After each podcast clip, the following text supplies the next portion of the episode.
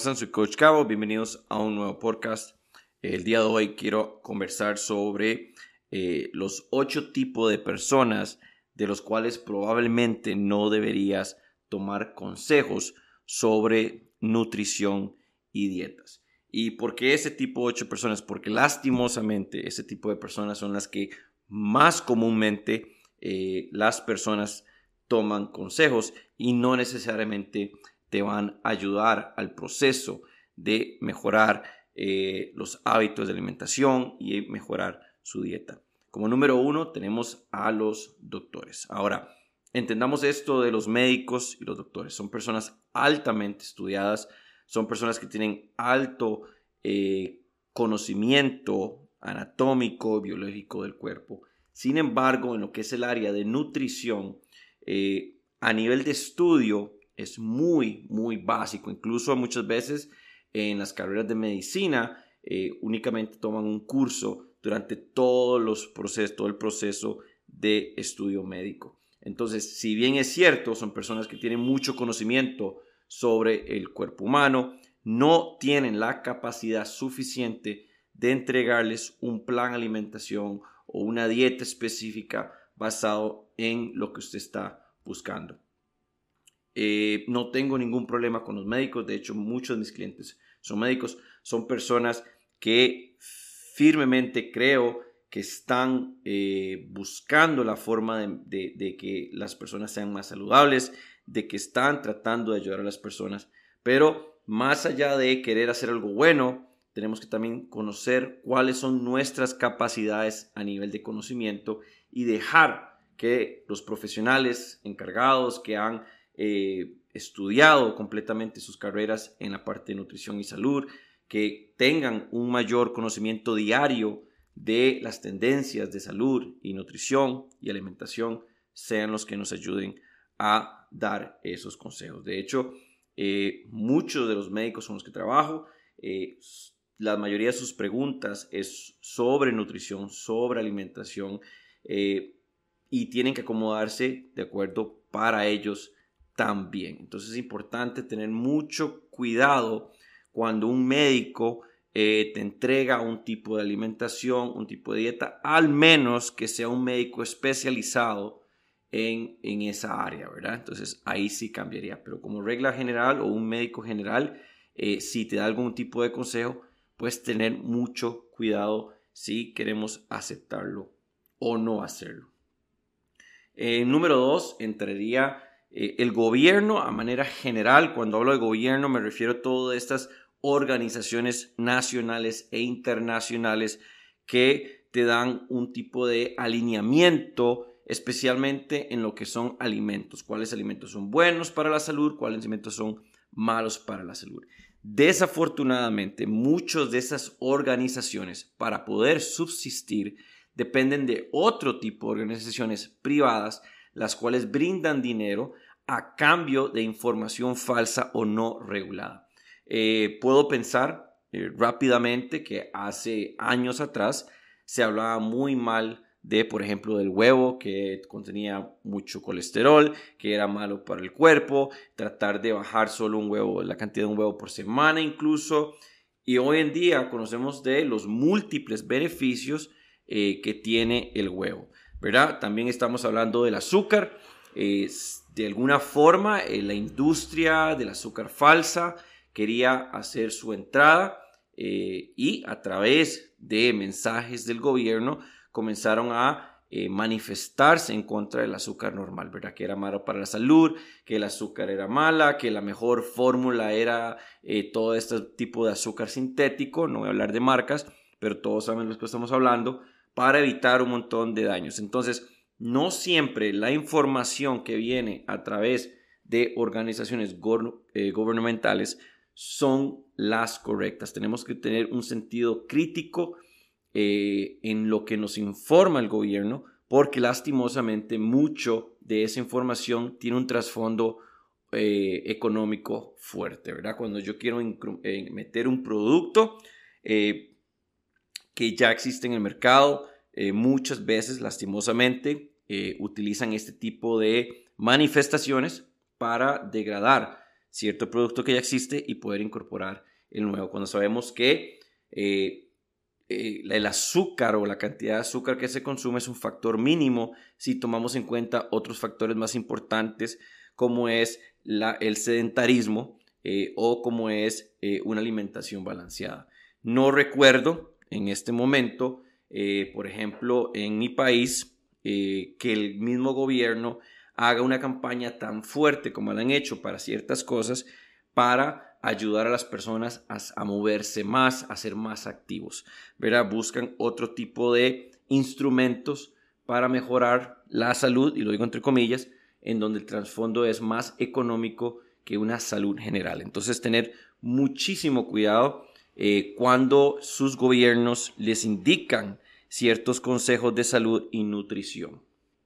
Como número tres, y este es un poco más eh, complicado, ¿verdad? Son los fanáticos de la ciencia. ¿Y a qué me refiero con fanáticos de la ciencia? Son personas que te dan consejos de salud a través de estudios científicos que ellos han escuchado. ¿verdad? Eh, por ejemplo, eh, tuve hace unos años que me hablaba mucho de la carnitina. Y es que la L-carnitina es buenísima porque hay un estudio científico que dice que la L-carnitina eh, tuvo ciertos beneficios. O hay un estudio científico. Bueno, tenemos que entender algo sobre los estudios científicos. Yo puedo crear un estudio científico y demostrar que mi programa de ejercicio es el mejor del mundo a través de un estudio científico. ¿Verdad? Puedo hacer un grupo control y hacer todo el proceso. Ahora, no quiere decir que estoy en lo correcto. ¿Por qué? La gran mayoría de estos pseudoestudios científicos utilizan una cantidad de población muy, muy pequeña. Y entonces vienen a ser estudios científicos nulos. O peor aún, son estudios científicos que son pagados por las mismas empresas que tratan de venderte ciertos productos. Entonces, cuando hablamos de un estudio científico, nos puede brindar una idea falsa que es algo real porque es un estudio científico, pero tenemos que analizar de dónde viene el estudio científico, cuál fue la cantidad de la población que, se, que perteneció al estudio, porque esto es súper importante. Cualquier persona eh, en el área de las matemáticas y la estadística les puede eh, puede avalar por lo que estoy diciendo, ¿verdad? El grupo control y el grupo total que se hace basado en un estudio es súper importante para saber la factibilidad de ese estudio. Y entonces existe tipo de población de personas que se dicen llamar científicos y tratan de darte una idea de algún producto o alguna metodología que ellos están usando a través de estos estudios científicos que realmente no son reales o no son factibles porque la población que se trabajó fue muy pequeña. Y entonces, al ser tan pequeña, no podemos avalarlos.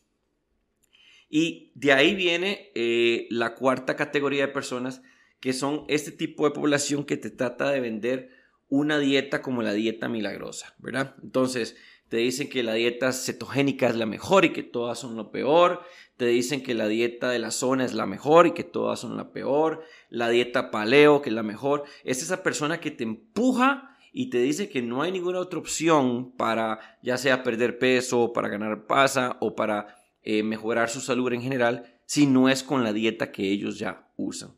¿verdad? Son los diet pushers, son los que te empujan a manejar la misma dieta. Cuando realmente sabemos que no es tanto la dieta, sino lo que yo pueda manejar de manera constante. Ahora, todas las dietas que vemos y que existen se basan en un fundamento súper básico, ¿verdad? Que es un superávit calórico si lo que busco es aumentar masa muscular o eh, un déficit calórico si lo que busco es eh, reducir o perder eh, peso. ¿Y a qué me refiero con esto? Mucho de estas dietas se inclinan por un macronutriente, ¿verdad? Hay dietas que son eh, enfocadas en proteínas y te disminuyen la cantidad de carbohidratos y grasas saludables. O hay dietas como la cetogénica, cetogénica, perdón, que te empujan a una dieta alta en grasas saludables, te disminuyen la cantidad de carbohidratos y te disminuyen ligeramente la cantidad de proteínas. O hay dietas como la dieta de la zona en donde se enfocan en una dieta eh, media en carbohidratos, media en eh, proteínas y baja en lípidos. Entonces, si nos ponemos a pensar de todas las dietas que existen, todas van con una reducción de algo. Entonces no significa que hay una dieta que sirva para todo. Yo tengo que encontrar cuál es más factible para mis objetivos, cuál es más sostenible a largo plazo y cuál yo pueda eh, de alguna forma eh, realizarla de acuerdo a mi actividad física. Por ejemplo, si en muchos casos las personas con una eh, obesidad mórbida o un peso muy alto se pueden ver beneficiadas con la dieta cetogénica, pero en cierto momento tienen que hacer la modificación a otra dieta y esto les puede afectar en el proceso. Entonces, tener mucho cuidado cuando estás conversando con alguien y te dice que la que ellos hacen es la mejor dieta y la única que funciona, esos eh, tipos de personas pues hay que mantenerlos alejados y realmente no tomar los consejos que nos dan. Y luego tenemos a los fitness influencers. Estas personas eh, no solo son peligrosas por la falta de conocimiento en nutrición y en eh, hábitos alimenticios, sino que tienen una ventaja en el alcance. Entonces, son personas que físicamente se ven increíbles, tienen cuerpos muy bien trabajados, tienen un alcance eh, a nivel de de personas muy alto, entonces cualquier cosa que ellos digan va a resonar bastante, especialmente en redes sociales, y esto hace que se convierta en una verdad falsa, ¿verdad? Si esta persona lo dijo y se ve así, es porque funciona. Cuando lastimosamente este tipo de personas, que son los eh, influencers fitness, eh, probablemente es la peor persona de la cual usted puede tomar consejos. Al menos que nuevamente esta persona pues sí tenga un trasfondo eh, de educación, eh, algún tipo de profesional, ¿verdad? Que pueda darte un fundamento. ¿Y qué sucede con estas personas? El grave problema y la, razón por las cuales tienen tanto éxito es porque se han dedicado a trabajar en el cuerpo de ellos. Con la dieta que ellos hacen, ¿funciona para que lo yo hago? Probablemente no. Y probablemente lo que ellos estén haciendo para verse así no solo no es sostenible a largo plazo, pero también es muy, muy peligroso. ¿verdad? Entonces, eh, de ahí viene el dicho en ese tipo de población de lo, no todo lo que brilla es oro, no solo porque se ven eh, con esos cuerpos perfectos, trabajados, eh, con ese abdomen marcado, esos glúteos grandes y fuertes, significa que es la persona correcta para que te dé consejos en aspectos de nutrición y dietas. Y muy cerca en esa línea tenemos a los fisicoculturistas. Y quiero hacer un énfasis en este tipo de población. Son atletas. Muchos de los casos de los fisiculturistas tienen una gran ventaja genética. Ellos no es, ellos no son lo común en la población, ellos son únicos en nuestra especie. Tienen un nivel genético muy avanzado y aparte de eso son personas que han dedicado completamente toda su vida en torno a la forma en que ellos se ven.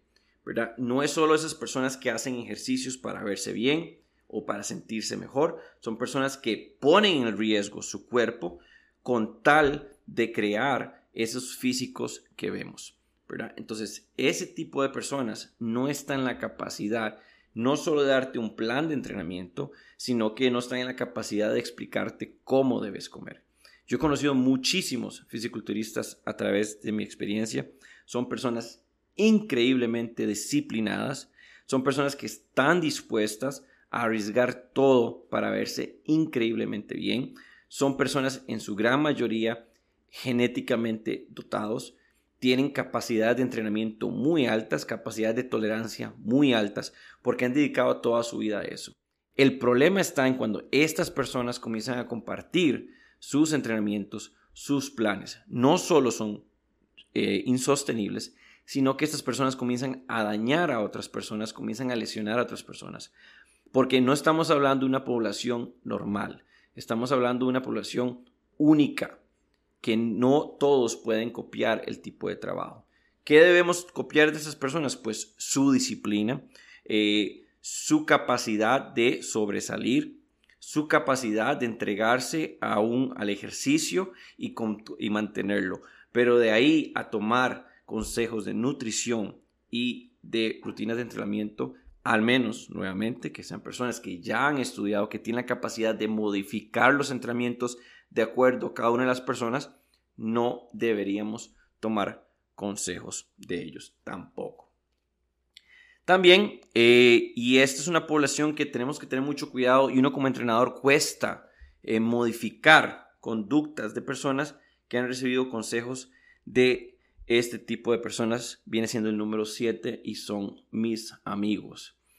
Y cuando uno es entrenador, eh, siempre va a haber una relación muy diferente de un entrenador a un cliente que un cliente con sus amigos, ¿verdad? Ese tipo de personas tienen una relación muy estrecha con sus amigos.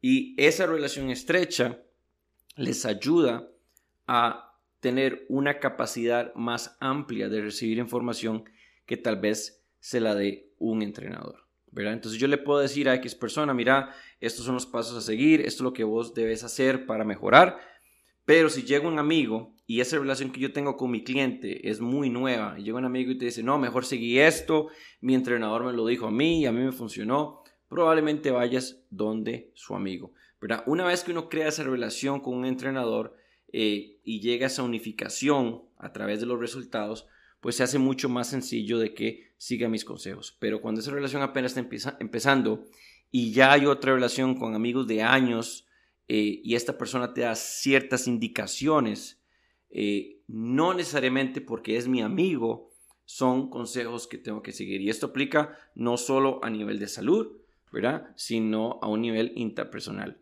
No lo solo porque a mi amigo le funcionó, solo porque mi amigo le ha ido bien con ciertos consejos, no significa que es algo que yo tenga que seguir o es algo que yo tenga que hacer para tener éxito. Es súper importante siempre tener eso en mente. A veces caemos con esa presión entre nuestros amigos que nos dice qué tenemos que hacer, qué tenemos que cambiar para mejorar y no solo la parte física, sino que la parte mental, la parte de actitud. Y recordemos que somos seres únicos, todos tenemos un tipo de trabajo completamente distinto, todos tenemos una reacción a ciertos alimentos completamente distinta y entonces tenemos que tener mucho cuidado de tomar consejos, incluso si son nuestros mejores amigos. Y como número 8, es bastante obvio, pero tenemos que meter este grupo acá, son compañías de suplementos. Y hoy en día las compañías de suplementos tienen un formato, digámoslo así, de trabajo muy interesante. ¿Okay? Ellos no te venden el producto por venderte el producto. Ellos crean una necesidad falsa para venderte el producto. ¿Y a qué me refiero con esto? Por ejemplo, eh, quieren venderte una proteína específica. Entonces no te van a vender la proteína, te van a vender una dieta o un plan de alimentación gratuito en donde ellos van a incorporar la proteína o van a incorporar X suplemento. Entonces van a llegar y te van a decir, mira, te ofrecemos este plan, va a ayudarte a perder 20 kilos en un mes. Eh, es un plan de nutrición completamente gratuito, puedes descargarlo en nuestra página. Vos lo descargas, viene el plan y dentro de ese plan de alimentación van a incorporar todos los suplementos que ellos venden para que usted se vea en la obligación de comprar sus suplementos con tal de seguir ese plan que ellos te ofrecieron y en estudios científicos, volvemos al número 3, eh, descubrieron que funcionaba. Entonces, tener mucho cuidado cuando eh, recibimos planes alimenticios o consejos de alimentación saludable a través de páginas o a través de compañías que venden suplementos, porque el trasfondo de ellos no es ayudarte a perder peso, no es ayudarte a mejorar aspectos físicos, no es ayudarte a aumentar masa muscular, ellos están ahí para vender un producto y generar dinero. Entonces, sabiendo de estas ocho personas eh, o este ocho tipos de población de las cuales no deberíamos tomar consejos, eh, la pregunta que viene ahora es de quién deberíamos tomar consejos. Y lo más importante de esto hay que entender es que tenemos primero que conocer de dónde viene esa persona que me da consejo.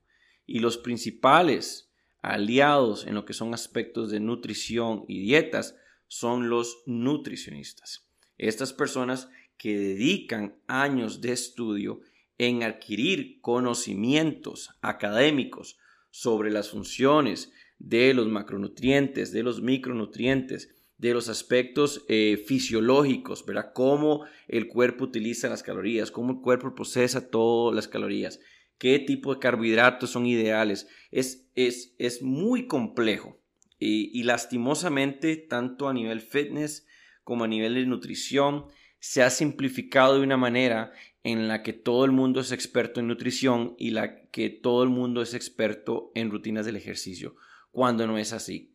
¿Verdad? Mucha gente te dice, bueno, solo tiene que comer menos y ya pierde peso. O no, lo que tiene que dejar es dejar eh, los carbohidratos porque son lo peor y no te ayuda, ¿verdad? Y eso lo escuchamos constantemente. Estas personas no tienen ninguna capacidad eh, de educación para darte sus consejos. Yo tengo que buscar cuál es la persona que, primero que nada, sea un profesional ¿verdad? Un nutricionista graduado. Quiero saber cuál es el conocimiento de esa persona, de dónde adquirió sus conocimientos y sobre todo cuál es la experiencia que tiene trabajando con poblaciones. Porque es muy importante esto. Hay nutricionistas que se em, enfocan en trabajar con atletas de alto rendimiento, ¿verdad? Ya sean profesionales o no profesionales hay otro tipo de nutricionistas que se enfocan en una población general. Si usted es parte de una población general y lo que busca o contrata a un nutricionista deportivo o un nutricionista que tiene experiencia manejando únicamente atletas, probablemente sí tenga el conocimiento para ayudarte, pero no tienen la experiencia de un tipo de población diferente. Y de la misma forma, si usted es un atleta profesional o usted es un atleta de alto rendimiento, eh, y se está preparando, por ejemplo, yo esto lo, enfatico mucho en la parte de, carreras, ¿verdad? Si estás planificando una maratón, eh, yo siempre les pido tres personas que tienen que trabajar con ellos. En el caso mío, como preparador físico, aparte de eso, van a ocupar un eh, fisioterapeuta y también un nutricionista. ¿Verdad? Porque a pesar de que yo tengo el conocimiento eh, en, cierta área de fisiología o tengo el conocimiento en cierta área de nutrición, estas personas son profesionales y han dedicado de la forma que yo lo he hecho, ellos lo han hecho en sus respectivas ramas. Entonces tenemos que trabajar en un equipo para ayudar a la persona a hacer las cosas bien. Si es un nivel general básico de salud, claro que le podemos ayudar, pero a ese nivel deportivo, a ese nivel de intensidad de trabajo, como una maratón o si estás compitiendo eh, en cualquier deporte, tenés que conseguirte un nutricionista profesional que tenga experiencia a nivel deportivo. Y ojalá, ¿verdad? Porque a nivel deportivo es muy abierto, ¿verdad? Entonces, ojalá que tenga experiencia en nutrición del deporte que practicas. No es la misma alimentación que se le tiene que entregar a un maratonista que se le tiene que entregar a un triatlonista o a un futbolista o a un basquetbolista o a un tenista. Entonces, tenemos que buscar las personas que mejor me puedan ayudar. Y uno como entrenador o nutricionista o fisioterapeuta también tiene que ser muy responsable a la hora de aceptar clientes. Yo me recuerdo hace mucho cuando trabajaba en, gimnasios que eh, había un entrenador que aceptaba de todo con tal de incrementar su población, ¿verdad? Entonces llegaba esta persona y le decía, bueno, yo busco ser fisiculturista, claro, yo te ayudo. Bueno, pero lo que yo quiero es perder peso, sí, yo le ayudo. Bueno, lo que yo quiero es eh, correr, yo también hago eso. Tenemos que aprender cuándo decir no. Yo muchas veces eh, me hablan de algún tipo de deporte que honestamente nunca lo he hecho, nunca lo he ejecutado y yo soy muy honesto con ellos, ¿ok? Nunca he trabajado con este tipo de población, Será un placer ayudarle. Nada más tengo que estudiar y analizar los aspectos técnicos, pero tengo que ser abierto con esa persona. No tengo experiencia realmente en este deporte. Voy a analizarlo porque uno como entrenador siempre tiene que estar abierto a aprender y a mejorar, pero también ser abierto y honesto con la persona y explicarle la situación.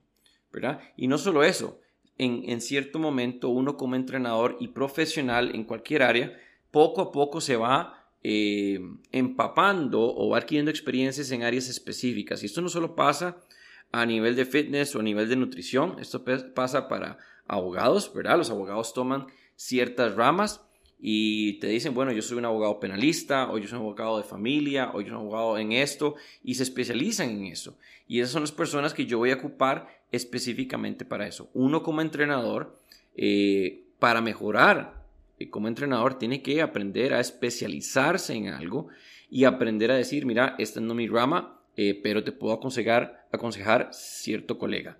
De lo mismo pasa con nutrición, ¿verdad? Si es algo deportivo, algo de rendimiento, buscar esa persona que esté capacitada, no solo académicamente, pero de experiencia en el manejo de este tipo de población. Y si es una persona que lo que busca es mejorar su salud física en general, pues una persona que esté capacitada en hacerlo también de esa manera. Hay entrenadores eh, que tenemos ciertos conocimientos básicos en fisiología, en algún tipo de lesiones, eh, que tal vez en esa situación general te podemos ayudar. O a nivel de nutrición también te podemos ayudar. Pero hay un límite en donde nuestro conocimiento llega y en donde tenemos que entregar eh, pues esa batuta, eh, ese seguimiento a otros profesionales y no tratar de abarcarlo todo. Porque al fin y al cabo lo que buscamos es, y estoy seguro que la gran mayoría de entrenadores pueden o piensan igual que yo, es que la persona tenga salud.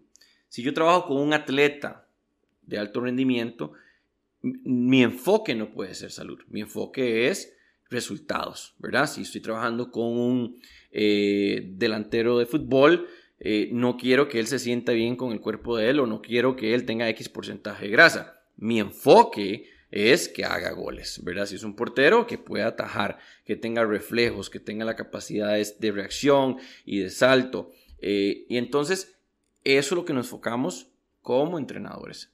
Buscar lo mejor para esa persona basado en los objetivos de esa persona. Entonces, cuando ocupamos mejorar a nivel de salud, eh, de alimentación y de dietas, tenemos que enfocarnos en buscar un profesional que nos ayude en eso, que no solo tenga eh, los estudios y las calificaciones académicas, pero que también tengan la experiencia y el manejo de personas como la que usted está buscando. Espero hayan disfrutado este podcast y les ayude a buscar la persona correcta que les pueda ayudar a mejorar sus aspectos físicos, a mejorar su salud en general. No se olviden seguirme en el podcast, un nuevo episodio cada semana. También, si quieren conocer un poco más sobre entrenamiento deportivo, sobre salud física y mental. Pueden seguir mi blog en eh, www.coachgaboencasa.com y eh, ayudarme siguiendo mi canal de YouTube HFA TV. Ese es el canal, ahí tendrán eh, bastante información, rutinas de entrenamiento, el enfoque es en ejecutar movimientos correctamente. Hay una infinidad de ejercicios y la explicación del ejercicio para hacerlo sin riesgo de lesión. Mi objetivo siempre es ayudarlos a que ustedes sean mejores cada día, no solo en la parte física, pero sino también la parte mental que está conectada con la parte física. Vemos y muchísimas gracias.